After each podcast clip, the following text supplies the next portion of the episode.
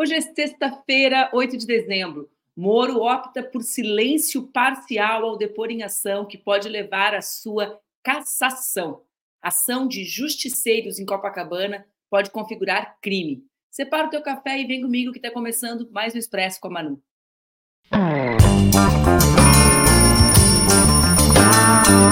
Bom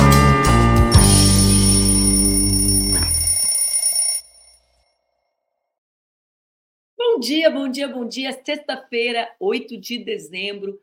Acho que hoje é o dia da justiça, se eu não me engano. Está no ar mais um Expresso com a Manu, meu programa que acontece entre segundas e sextas-feiras, às 8 horas da manhã, aqui nas redes do Opera Mundi. O Expresso, vocês já sabem, pode ser acompanhado ao vivo de qualquer lugar, ou também pode ser acompanhado depois, inclusive no formato podcast. Hoje é sexta-feira, meu povo, sextou, e até eu sou a pessoa que acorda às 4h40 da manhã para apresentar esse programa para vocês, que adoro acordar cedo, estou feliz que vai ter final de semana, porque a semana chegou chegando. Para vocês, como é que foi a semana? A semana foi boa, trabalharam bastante, conseguiram organizar, vão sair para o último dia de trabalho ou vão trabalhar no fim de também? Bom, vamos ver, vamos ver como é que vai ser. Vão respondendo por aí. Também me respondam se vocês já estão com cafezinho. A Jônia eu sei que já chega sempre com cafezinho. Hoje é o dia do nosso encontro a sós, eu e vocês, conversando sobre o Brasil e sobre o mundo. Ontem, o ex-ministro da Justiça de Bolsonaro e atual senador pelo estado do Paraná, Sérgio Moro, falou em depoimento ao Tribunal Regional Eleitoral do estado do Paraná. Moro alegou que não obteve nenhuma vantagem eleitoral e nega a acusação de desequilíbrio eleitoral causado por sua pré-candidatura irregular à presidência da República. Moro defendeu em entrevista, depois do depoimento, que todos os gastos da sua campanha são legais e foram declarados à Justiça Eleitoral. Vamos entender de que, que eu estou falando? É que o Sérgio Moro é alvo de duas ações de investigação judicial eleitoral que apontam abuso de poder econômico, caixa 2 e utilização indevida de meios de comunicação social durante a pré-campanha eleitoral de 2022. Os processos que são analisados em conjunto pedem a cassação do mandato de Sérgio Moro. No, Oi, Nath, três canecas de café. A Natália... Ah, são oito da manhã, tudo bem, que aqui que são seis. Vamos lá. Então, vocês entenderam. Os dois processos que Sérgio Moro respondem são analisados em conjunto e pedem a cassação do mandato dele. Essas ações foram protocoladas por dois, duas frentes políticas antagônicas. Olhem a ironia, Sérgio Moro parece ter se tornado um consenso nacional. Estamos à busca de novos consensos. Sérgio Moro está aí para representar um novo consenso nacional. Quem são as duas frentes que pedem a cassação de Sérgio Moro? Primeiro, o PL, o partido de Jair Bolsonaro. Do outro lado, a Frente Brasil da Esperança, que reúne PT, PCdoB e PV e que elegeu, foi a, a, a federação que elegeu Luiz Inácio Lula da Silva. O depoimento de Moro durou cerca de 50 minutos e ele respondeu às perguntas do relator do caso e se negou a responder perguntas dos advogados dos partidos. Eu quero mostrar para vocês um vídeo do Moro no depoimento. Vamos ver o vídeo? Atenção, comigo, atenção. mas os contratos abrangem prestação de serviço também a outros indivíduos. Tanto que o valor é elevado e aquilo não corresponde ao que foi gasto especificamente com mim, com gastos declarados pelo partido. Só que eles abrangem outros indivíduos. Eles gastaram comigo, mas os contratos abrangem prestação de serviço também a outros indivíduos. Tanto que o valor é elevado e aquilo não corresponde ao que foi gasto especificamente com mim, com gastos declarados pelo partido. Só que eles abrangem outros indivíduos que não são mim. Tá vendo, gente? Repete, é uma loucura. A gente, a gente viu do nosso site parceiro no ICL, essa notícia eu trouxe aqui para vocês, porque a minha questão é: agora que Moro vai ser caçado, dificilmente ele conseguirá ser reintegrado, ser aprovado em qualquer concurso público com essa incapacidade de expressar a língua portuguesa, né? Porque, vamos lá, não é um debate sobre o português culto ou não, mas objetivamente eu sempre me perguntei como alguém com tanta limitação conseguiu ser aprovado num concurso tão difícil como é o concurso para o Poder Judiciário. Bom, parece que agora as suas limitações começam a aparecer ainda de maneira mais expressa, né? Imagina se fosse mulher que estar ouvindo por aí, não tinha nem chegado onde chegou, né? Ele chegou a ser chamado por um jornalista dele, com a sua batina, quando colocava parecia o Batman. Vamos lá. Para os partidos, Moro teve vantagem indevida na disputa pelo Senado. Por quê, pessoal? Porque durante a pré-campanha à presidência, ele gastou mais de 2 milhões e teve visibilidade em relação aos concorrentes que estavam disputando a vaga ao Senado. Para Moro, isso é choro de perdedor. De choro de perdedor, o Moro entende, já que conduziu toda a Operação Lava Jato para buscar um resultado eleitoral para Jair Bolsonaro, que passou a ser seu chefe. Né? Então, quem perde e não tem adesão social constrói um Estado judicial para buscar punir, como puniu e prendeu o presidente Lula. Castigo todo é bobagem para alguém que cometeu tantas irregularidades ao longo da sua passagem pelo Poder Judiciário. O Tribunal Superior Eleitoral permite, para explicar para vocês, que seja gasto em campanha para o Senado 4 milhões e 400 mil reais. A denúncia diz, portanto, que Moro gastou mais. Ele gastou mais de 6 milhões de reais na candidatura, juntando os dois dinheiros, o dinheiro que usou na pré-campanha presidencial e o dinheiro que usou depois na sua campanha ao Senado. O processo contra Moro está na fase de colheita de depoimentos. Até a semana que vem, a defesa do ex-juiz deve apresentar as suas alegações finais. Com o cumprimento das últimas pendências das ações, o caso pode ir a julgamento na Corte, no Tribunal Eleitoral, no início do ano de 2024. Presente no depoimento, o advogado Luiz Eduardo Pessinin, que representa o PT no processo, avaliou que Moro teve um desempenho muito ruim e revelou que o ex-juiz, sem querer, confessou que se utilizou de um contrato falso na campanha ao Senado em 2022. Qual é o contrato? O contrato em questão é o contrato que estabeleceu com o seu suplente, o advogado Luiz Felipe Cunha, que recebeu um milhão do União Brasil. As verbas, segundo a acusação, teriam sido pagas para Voscherô e Cunha Advogados Associados, uma das empresas do, do advogado, para Pessinim, o advogado do PT, o depoimento de Moro deve contribuir para que o TRE, o Tribunal Regional Eleitoral do Estado do Paraná, julgue os pedidos do PT e do PL procedentes e cassem o mandato do senador por abuso de poder econômico e caixa 2 na campanha eleitoral. Ele, Sérgio Moro, o bastião da honestidade, vai ser caçado por abuso de poder e caixa 2 na campanha. Olha lá o marreco está pagando pela boca, hein, pessoal? Em 30 de novembro, Sérgio Moro abriu mão do depoimento de quem? De Deltan Dallagnol. Dallagnol era testemunha de Sérgio Moro, mas ele próprio foi caçado numa ação que considerou que ele fez uma falcatrua no momento de exoneração do cargo de procurador da República. Vocês lembram disso? Às vezes a gente não lembra a razão pela qual a pessoa é caçada. O Delton Dallagnol, ele foi caçado por quê? Ele foi caçado porque ele pediu a exoneração do cargo de procurador da República enquanto ele ainda respondia sindicâncias que apuravam a sua conduta durante a Operação Lava Jato. E essas sindicâncias poderiam levar a um ou mais processos administrativos internos que o tornariam a ele, Deltan Dallagnol, inelegível. Por essa razão, ele renunciou ao cargo antes para concorrer e por isso foi cassado depois. Então, Sérgio Moro abriu mão de uma testemunha para lá, para lá de, de que, que, o comprometeria ainda mais, né? Ele deve ter escalado Delton Dallagnol achando, acreditando na sua reputação ilibada e pimba. Só mostrou no meio do caminho que era tudo farinha do mesmo saco. O saco que construiu o lawfare no Brasil, o saco que construiu o estado de perseguição judicial no Brasil, o saco que construiu a vulnerabilidade das instituições da democracia, que nós, a duras penas, seguimos trilhando o caminho de reconstrução, de reconsolidação, de repactuação. Bom, se Moro for cassado, como todos nós incluímos em nossas orações e nossas preces, vão ser convocadas novas eleições para o Senado no Paraná.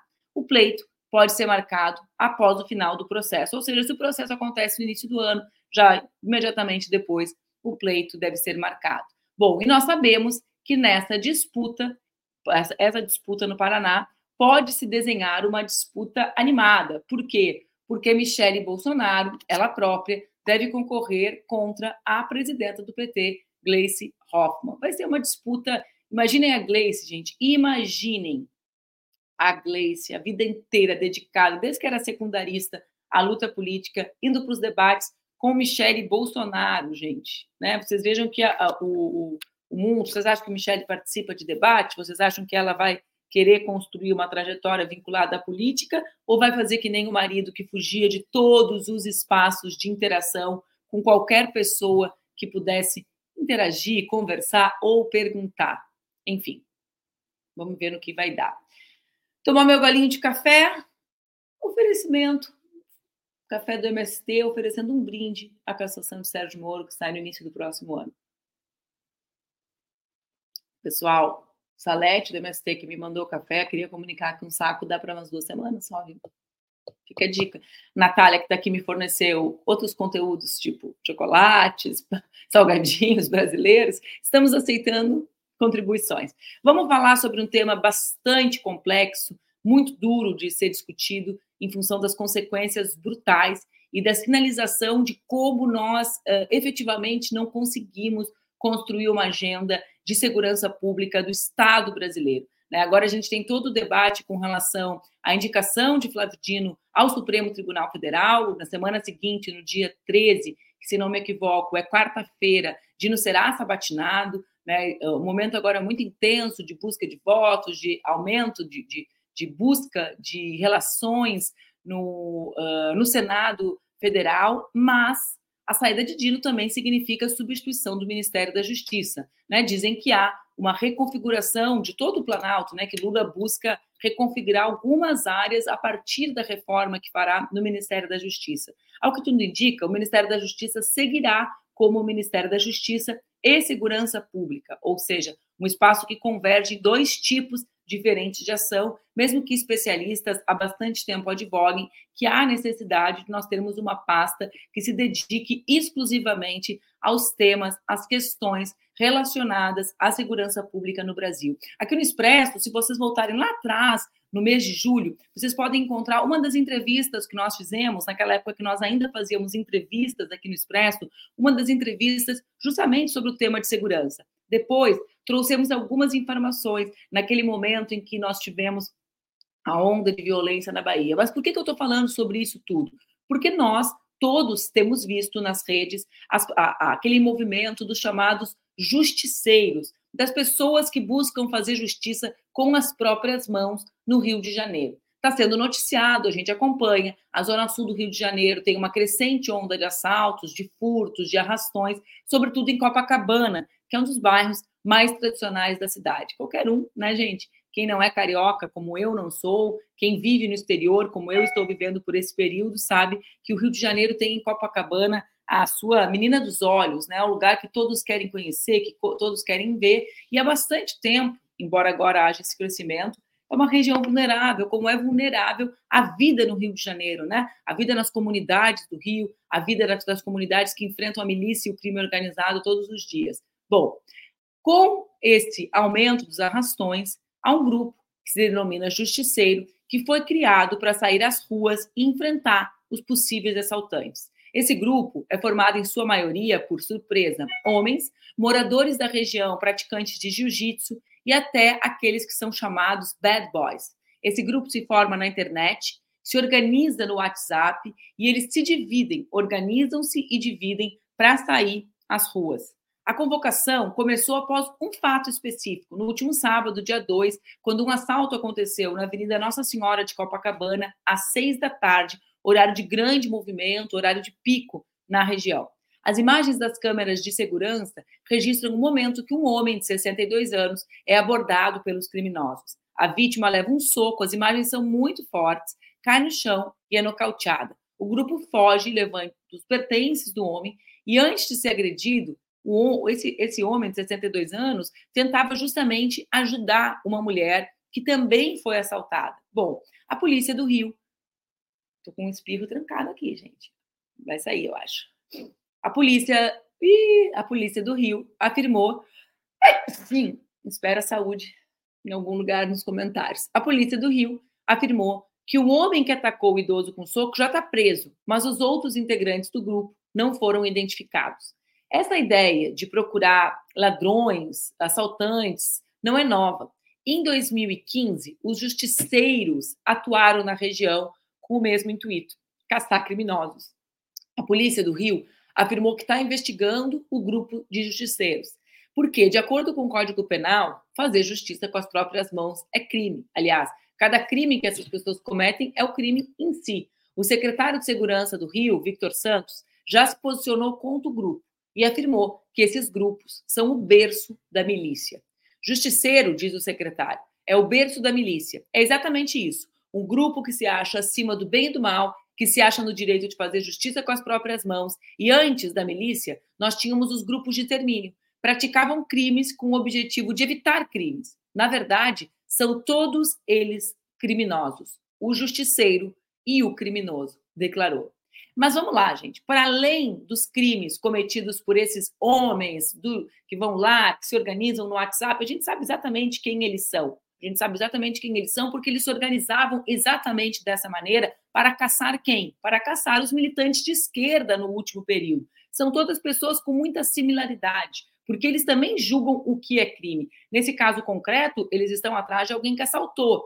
Mas também é crime para eles, por exemplo, defender direitos humanos, também é crime para eles defender os direitos das mulheres, também é crime para muitos deles ser uma mulher travesti nas ruas. Então, percebam, os crimes, aquilo que eles caracterizam como crimes, é tudo aquilo, não é só a, a, a criminalidade em si, que há bastante tempo aqui no Expresso nós falamos que o Brasil precisa reunir condições de enfrentar e transformar na sua política central. Não existirá projeto nacional de desenvolvimento para o Brasil se nós não enfrentarmos a temática da construção de políticas de segurança. Para mim, isso é óbvio, né? Eu ouvi de um amigo há bastante tempo, mas é preciso refletir. A violência no Brasil não é consequência da desigualdade. Hoje, ela faz parte daquilo que estrutura a desigualdade, daquilo que perpetua a desigualdade. E enquanto nós o campo progressista, democrático, não compreender isso, não colocar o tema da segurança no centro das suas preocupações para enfrentamento, para o desenvolvimento do Brasil,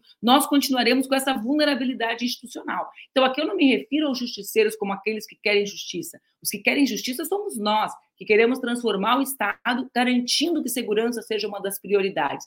Os justiceiros são o berço da milícia, como disse o secretário. Mas vejam as consequências das ações deles. Por quê? Justamente por eles serem quem nós sabemos que eles são, não é verdade? Justamente por nós. Ó, aqui o resfriado me pegou, semana difícil, eu acho que eu tá, tá vendo o narizinho? Quando eu fazia capoeira, o grande, que foi meu professor, me chamava de rena por causa desse nariz que fica vermelho.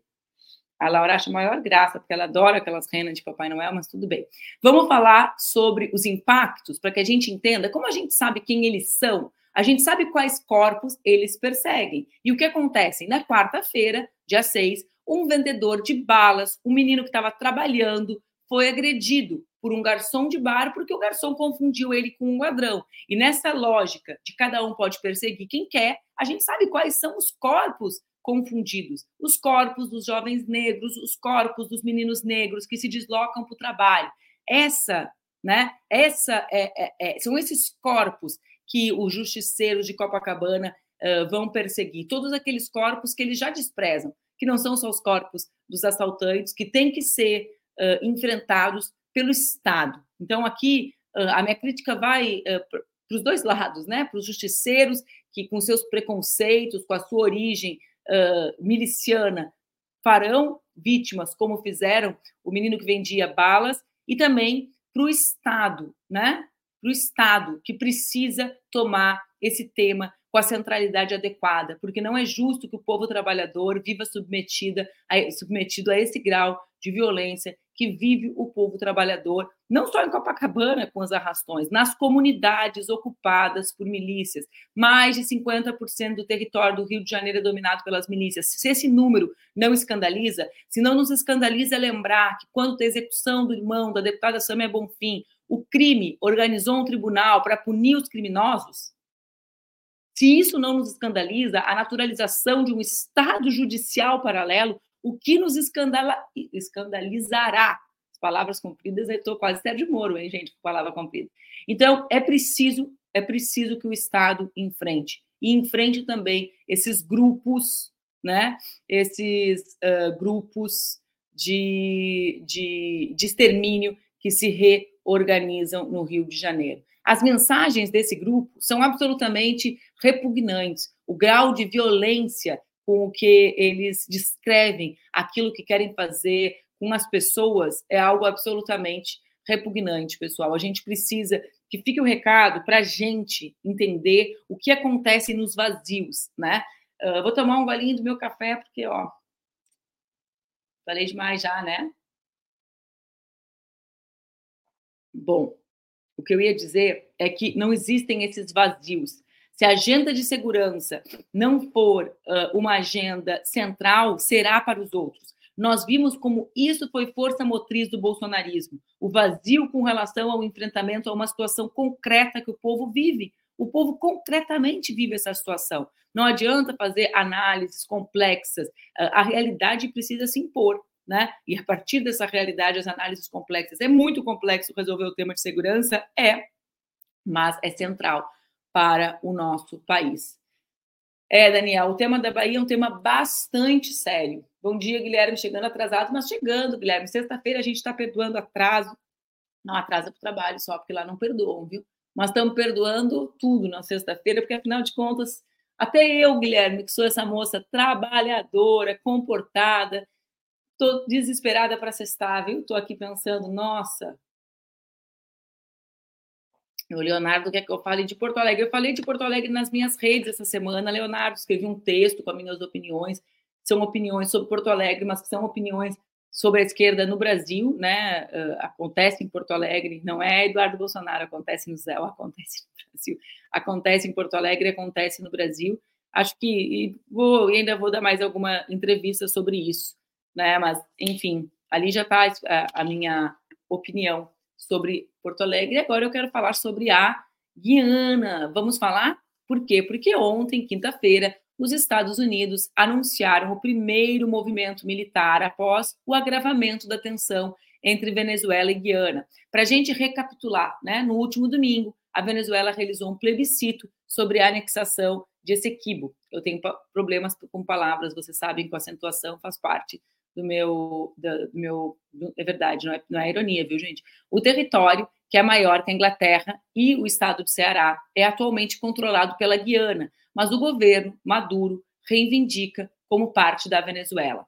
As manobras dos aviões, dos aviões militares, segundo a Embaixada dos Estados Unidos na Guiana, resultam de uma parceria com a Força Aérea Guianesa e fazem parte de operações de rotina para melhorar a segurança local eles têm um acordo militar, Estados Unidos e, e Guiana, desde o ano da graça de 2022. Eu quero explicar, aproveitar. Oi, Ailton, bom dia. Eu quero explicar para vocês um pouco sobre o caso, para que vocês possam compreender mais sobre o contexto histórico da região. Vocês sabem o que, o que exatamente está acontecendo ali? Vou explicar para vocês rapidinho no Expresso de hoje. Vamos lá. Olhem só, em 1899, o laudo arbitral de Paris, controlado pelo imperialismo britânico, tirou da Venezuela o território da Guiana Essequibo. O povo venezuelano cobrou respeito aos limites do rio, mas não foi ouvido. Wagner, eu estou fazendo isso, Wagner. Atenta aqui, eu estou lá 1899, tá bom, Wagner? Para explicar, estou indo lá, lá atrás. Vamos lá.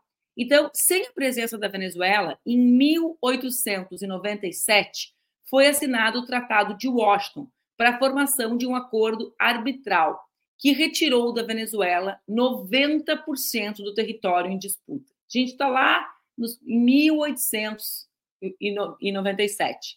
Em 1966, a Guiana proclama sua independência, imediatamente reconhecida pela Venezuela, com um adendo. Qual o adendo que a Venezuela faz em 1966? Para não dizerem que é coisa do Chaves ou que é coisa do Maduro. Lá em 1966, a Venezuela já diz que reconhece a independência da Guiana, mas com um adendo sobre os limites da divisão pelo rio.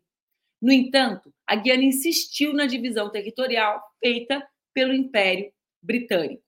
Em 1999, Hugo Chávez colocou a questão como prioridade da sua agenda e informou que a Venezuela não aceita arbitragem e o laudo arbitral de Paris de 1899. Bom, durante todo o período, o Brasil, seguindo a sua tradição, busca mediar o conflito.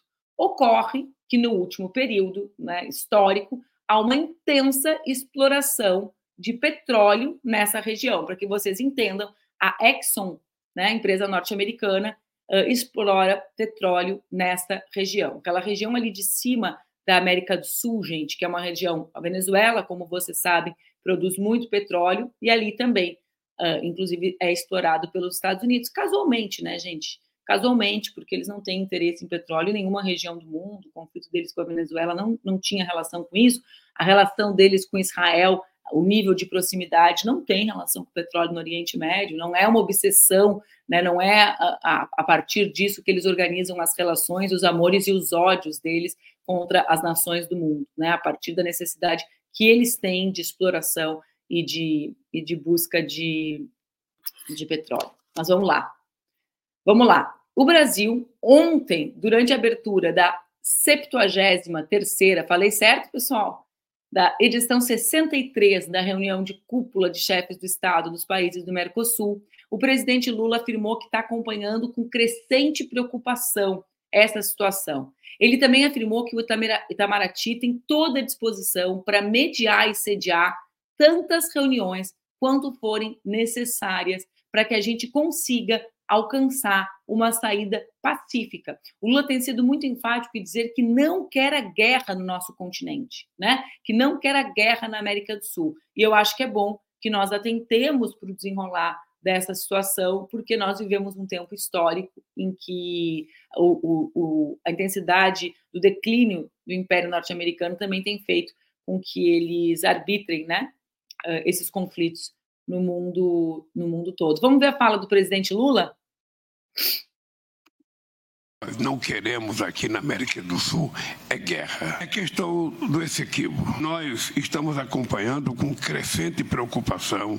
O Mercosul não pode ficar alheio. Eu quero submeter à consideração de vocês a minuta de declaração dos Estados parte do Mercosul sobre essa controvérsia acordada pelos nossos chanceleres. A declaração adotada no último dia 22 de novembro, na reunião de diálogo entre ministro da Defesa e das Relações Relações Exteriores da América do Sul em Brasília, que reafirma a região como uma zona de paz e cooperação. Não queremos que esse tema contamine a retomada do processo de integração regional ou constitua ameaça à paz e à estabilidade. Enfatizo a importância de que as instâncias da CELAC e a Unasul sejam plenamente utilizadas caso considerado útil o Brasil e o Itamaraty estará à disposição. Nós não precisamos de guerra, nós não precisamos de conflito. O que nós precisamos é construir